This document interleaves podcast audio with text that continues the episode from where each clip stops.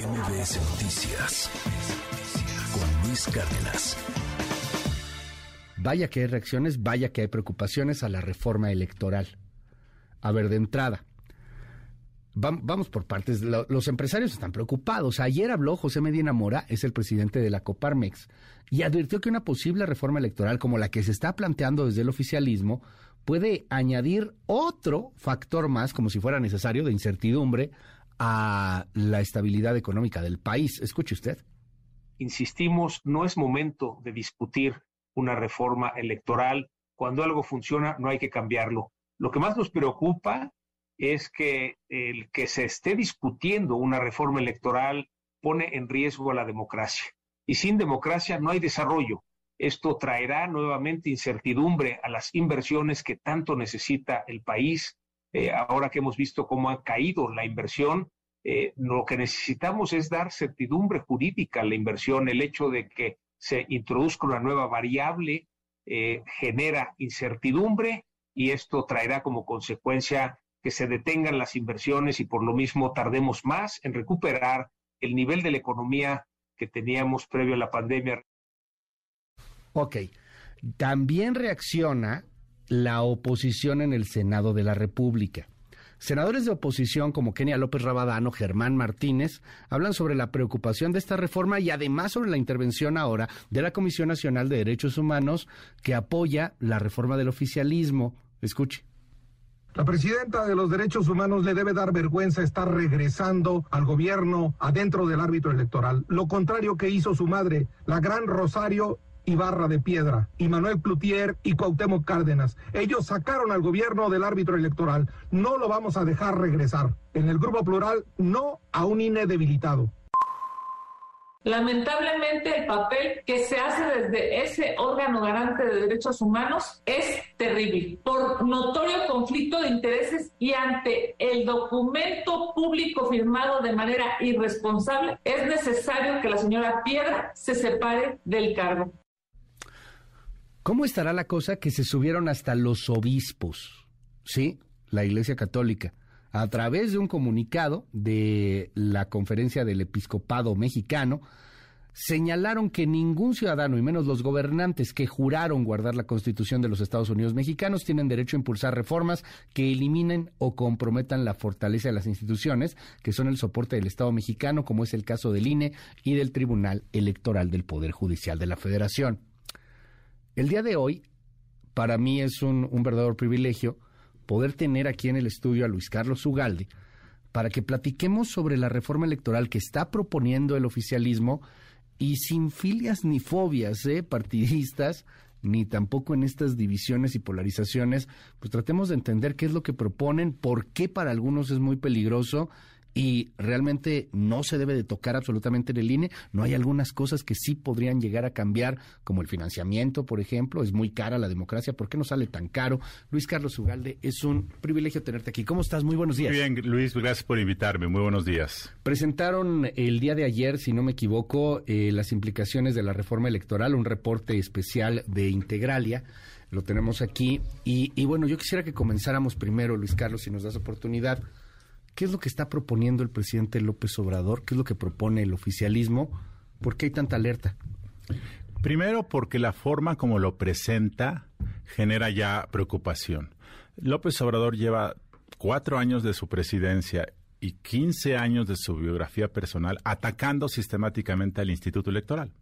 Entonces, cuando el presidente de la República lo sigue haciendo y acusa al INE de fraudes y acusa a sus consejeros y dice que no son de fiar y propone una reforma electoral cuyo primer eh, eje de discusión es desmantelar al INE y cambiarle el nombre, entonces genera alertas rojas de que esto va por capturar al órgano electoral.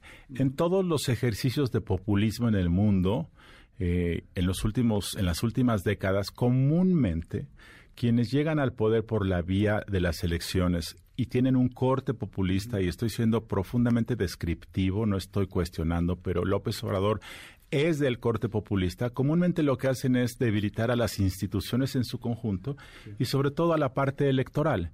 Y por eso es que entonces surge la alarma de que esto va sobre el INE. Y si tú lees la propuesta, verás que un buen eje de lo que ahí se propone sí busca no desaparecerlo, pero sí modificarlo a tal extremo de que la parte de la independencia política, que es el principal eje del INE, sí se esfumaría probablemente. Por ejemplo, propone el presidente que los consejeros del INE sean votados de manera popular, o sea, no, no sé, no sé exactamente cuándo, si cuando hay elecciones a presidente, ¿cómo está eso? Pues es que no hay mucha, no, hay, no, hay, claridad, por supuesto, es una reforma constitucional, hay que aclararlo, después tendría que legislarse la ley y ahí se establecerían las modalidades. Pero el argumento, y esto es importante escucharlo, pero es un argumento típicamente populista, es, para que el pueblo decida sobre sus autoridades, tiene que votarlas. Y por lo tanto, los consejeros del INE que hoy los eligen los partidos políticos, deben elegirlos el pueblo. ¿Qué es el pueblo? Pues quién sabe qué es el pueblo. ¿Tú crees, Luis, la primera pregunta que hago aquí, que el pueblo con, esa, con ese tono genérico está interesado en saber por qué consejero va a votar y hacer una eh, evaluación y salir el domingo, no sé qué domingo del año, a votar por esto? Primera pregunta. Segunda pregunta, un, un candidato a consejero, ¿cuáles son sus ofertas de campaña que puede hacer? Pues la primera oferta de campaña es voy a cumplir la ley. Sí. Y la segunda oferta de campaña es voy a seguir cumpliendo la ley. Y la tercera oferta de campaña es siempre cumpliré la ley. no hay algo más que un consejero pueda hacer salvo lo que dice el, la ley electoral. Entonces, ¿qué cosa va a hacer de campaña un consejero? Y luego lo más delicado, y ahí es donde empezamos a ver cómo esta propuesta que suena tan bonita de que el pueblo elija a sus consejeros es sumamente peligrosa, es que quienes aspiren a ser candidatos a consejeros tendrán que ser nominados miren por quién. Pues por los partidos, ¿no? Por los partidos en el Congreso. Primera cuestión, el Congreso va a nominar 20 candidatos. Luego, ¿por quién más? Por el gobierno. Entonces tienes que ir a tocar la puerta, pues, de López Obrador o de Jesús Ramírez o de cualquiera que pueda llevarle al presidente, oye, Luis Cárdenas quiere ser candidato. Pues ponle que sí porque es cuate. Y luego los otros van a ser nominados por el Poder Judicial. ¿Quién? No queda claro.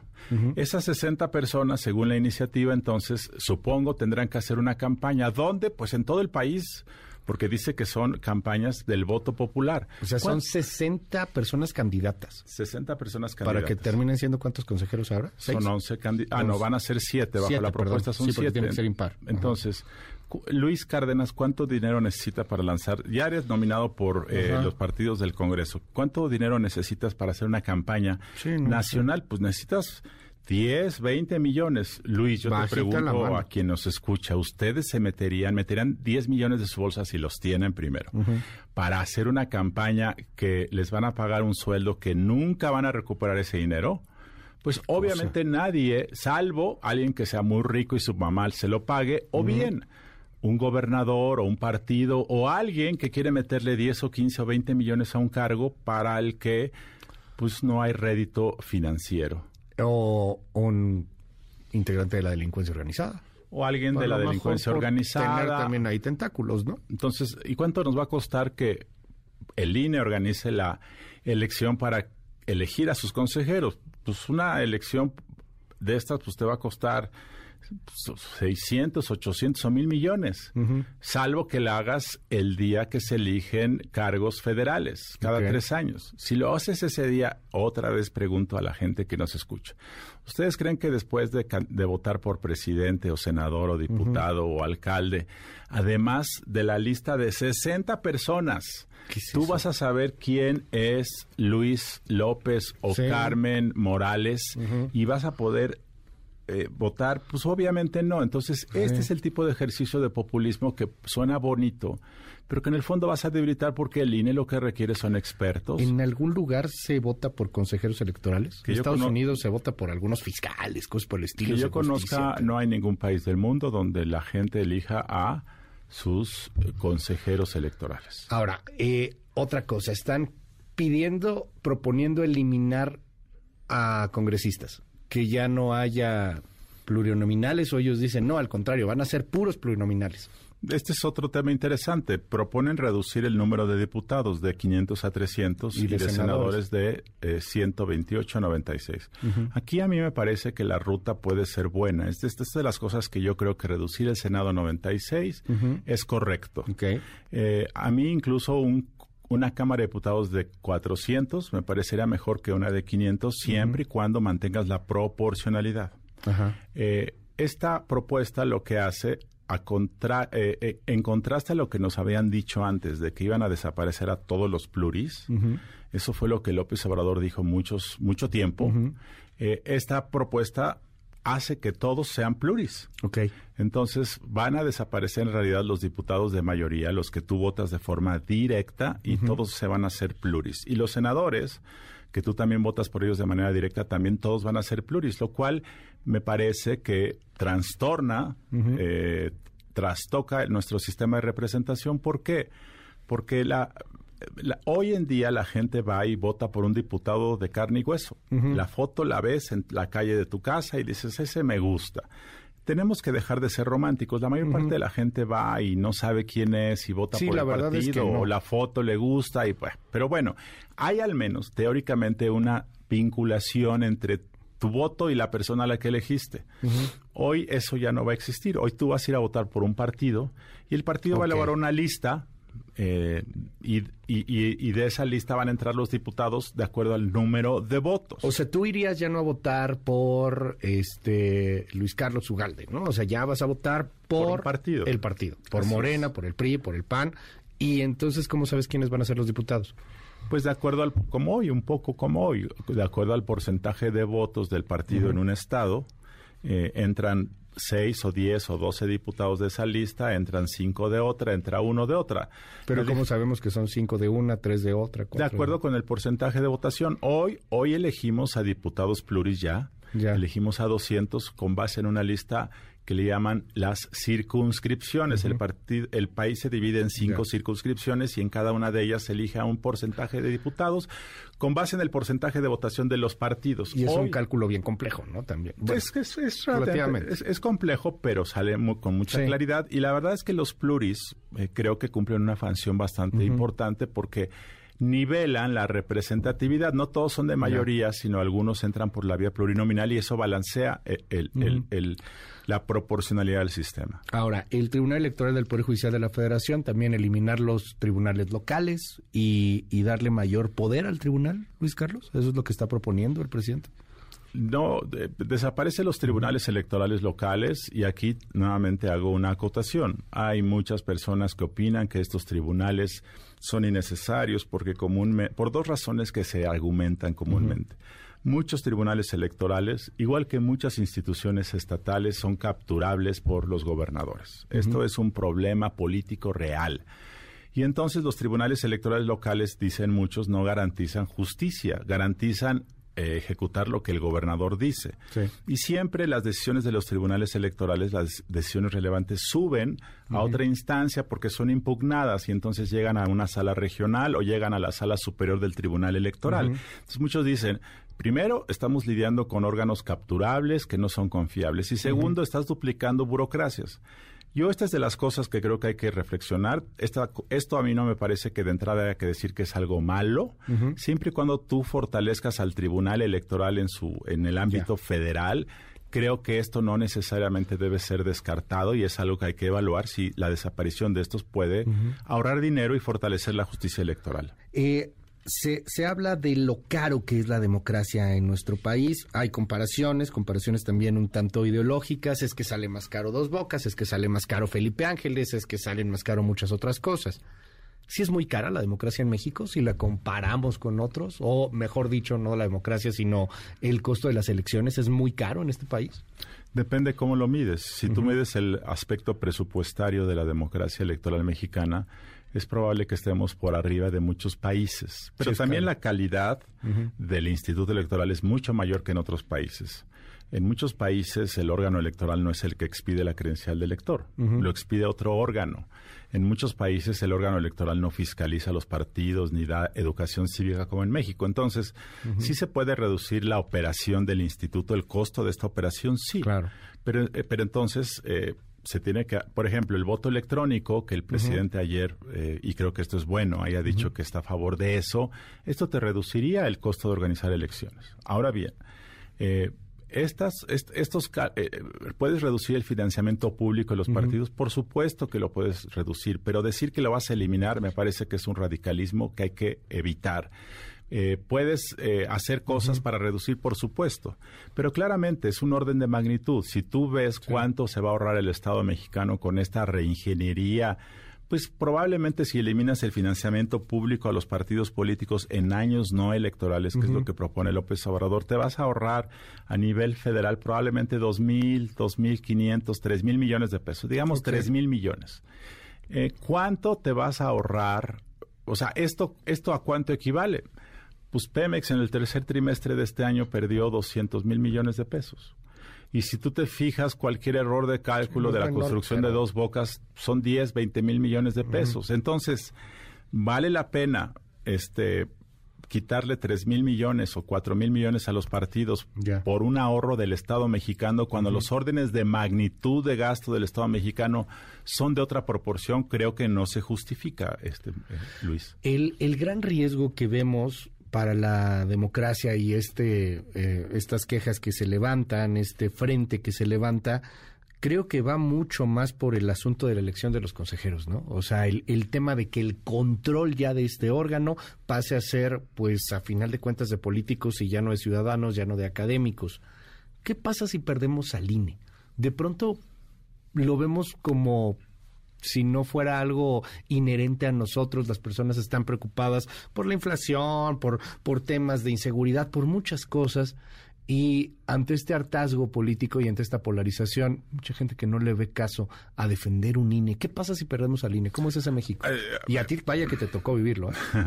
Antes de esto, quiero, quiero acotar algo para que quienes nos escuchan y están a favor de la propuesta de López Obrador no vayan a descartar esta discusión y esto que estoy diciendo a veces se romantiza, se ¿cómo se dice? sí, se romantiza. Se romantiza al INE y entonces el INE es democracia, el INE son ciudadanos, el INE es puro amor. el INE es perfectible. No, todo es este, perfectible. En los últimos 30 años, y yo fui presidente del instituto, eh, el INE ha sido eh, intentado ser capturado por partidos.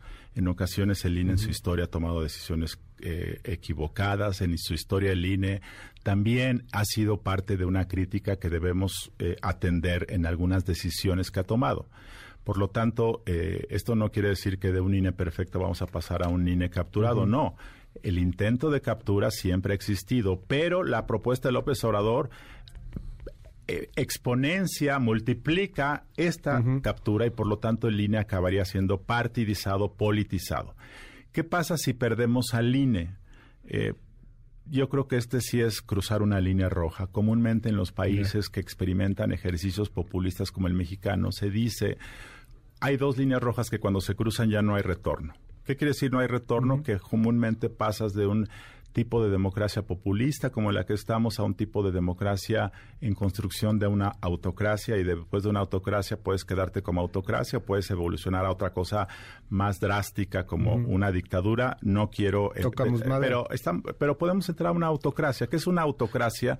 Es un sistema donde los votos ya no son tan relevantes, donde los gobiernos se mantienen en el poder por una mezcla de popularidad, pero de control político, pero de cerrar la llave de la expresión de la gente, pero de contener las expresiones de protesta, como ocurre en muchos países del mundo. Entonces, eh, esa línea roja, dicen, es el órgano electoral y es el poder judicial.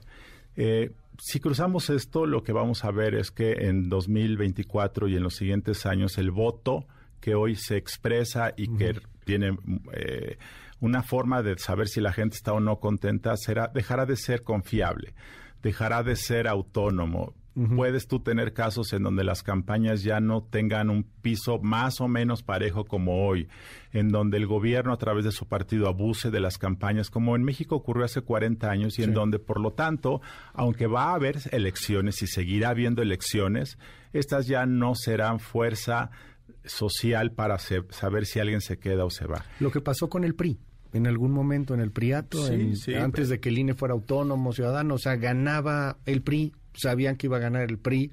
los, los panistas, que eran una oposición en ese momento, por citar un ejemplo, tenían miedo de ser candidatos porque además había represiones del gobierno, etcétera. O sea, las elecciones realmente no contaban, sabíamos que iba a ganar el PRI. Y ganaba el PRI en parte porque la gente votaba por el PRI, este, y la gente votaba por el PRI por una suerte de que no había opciones, de costumbre, de interés.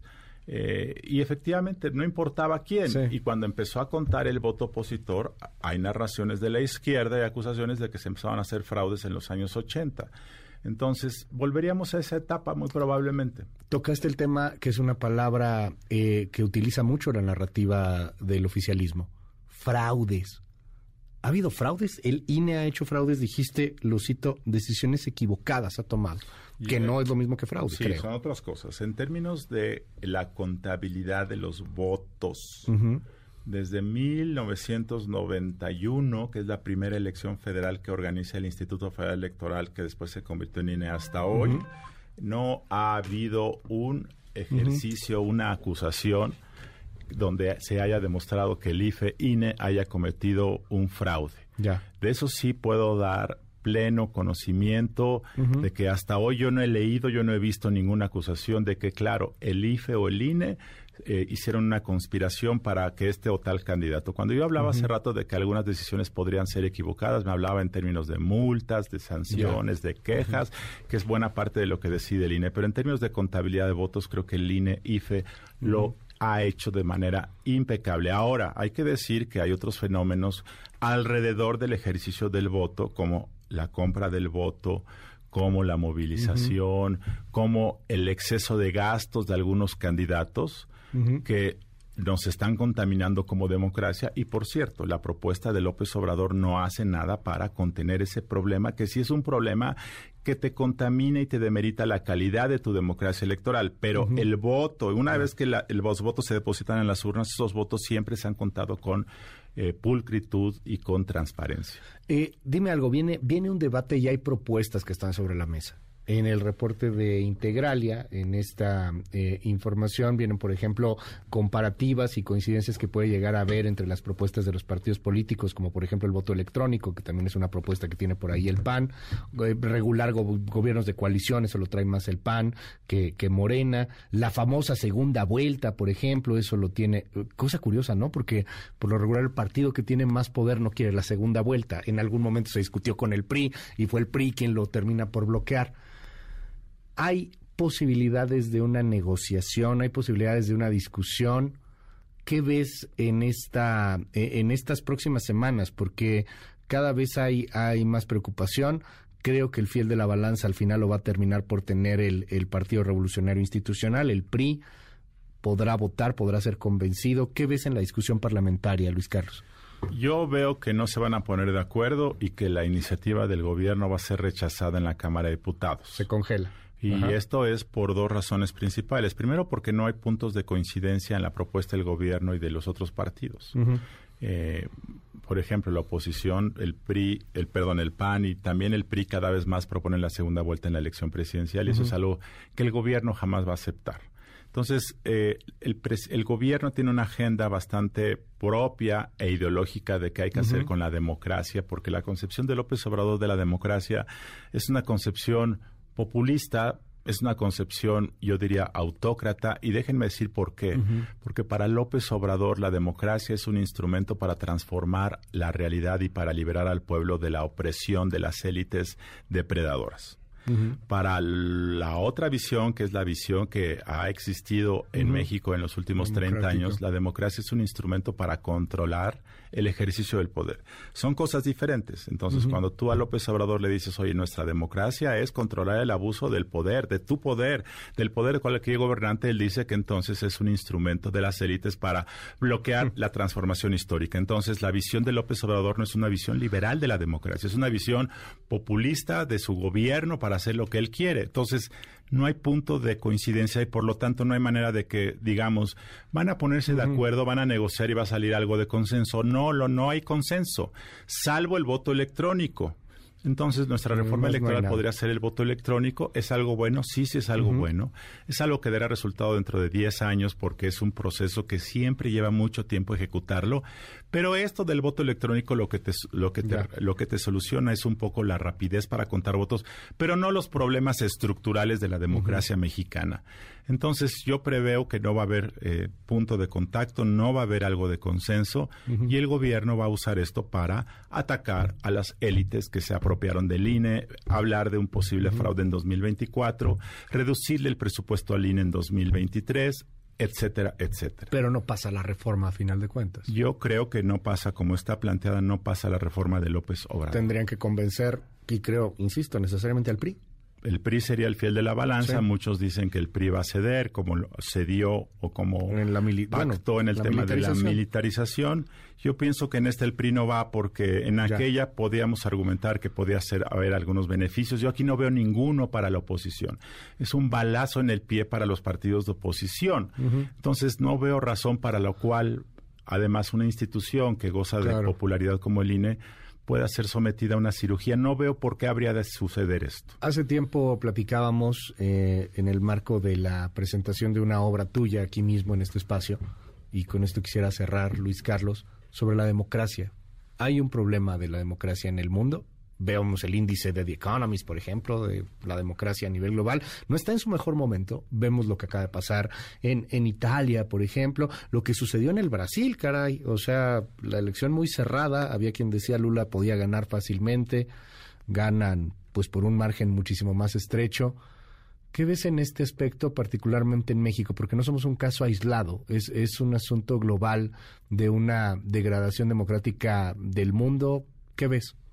Veo que la democracia está en riesgo y este riesgo no empieza con los gobiernos populistas. Ojo, en México el riesgo de la democracia inicia justamente cuando inicia la llamada transición a la democracia.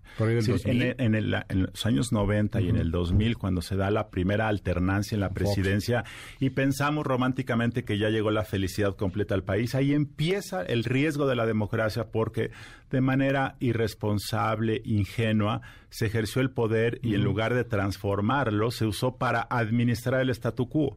Vicente Fox, creo yo, puso en riesgo la democracia porque durante su administración realmente hubo cambios bastante superficiales con la realidad política del país. Eso es poner en riesgo la democracia. Con Felipe Calderón se puso en riesgo la democracia porque no se combatió la corrupción frontalmente. Con Peña Nieto se puso en riesgo la democracia por la frivolidad que caracterizó ese gobierno y por la corrupción que se gestó. Todo eso en su conjunto pone en riesgo la democracia. Ahora López Obrador la está poniendo en riesgo por su visión populista y autócrata que tiene del ejercicio del poder. Cuando López Obrador dice que todos quieren que piensen como él, que nadie le puede decir que no, que si lo dices eres un traidor a México, ese es un ejercicio profundamente autócrata y pone en riesgo. Y él ya lo está llevando a otro nivel porque quiere hacer reformas que sí ponen en riesgo eso. Entonces, este riesgo se ha gestado desde que empezamos el tránsito a la democracia porque no construimos un piso de legalidad, porque el mecanismo de gobernabilidad que se ha gestado en México en los últimos 20 o 30 años ha estado basado en la cooptación, en la corrupción.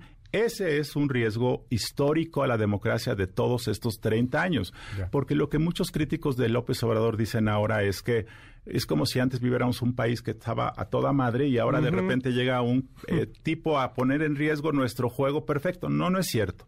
Pero sí creo que López Obrador ha sido el que más de manera abierta eh, ha desafiado a esta forma de democracia que tenemos en México. Luis Carlos Ugalde, es un gustazo tenerlo Gracias, en este Luis. Muchas gracias. Te lo agradezco. Y el reporte de Integralia, este, bueno, si nos das oportunidad. Lo pueden consultar en la página de Integralia en www.integralia.com.mx. Lo compartimos también en nuestras redes. Ahorita la dirección de Integralia. Luis Carlos, muchísimas gracias. gracias. MBS Noticias con Luis Cárdenas.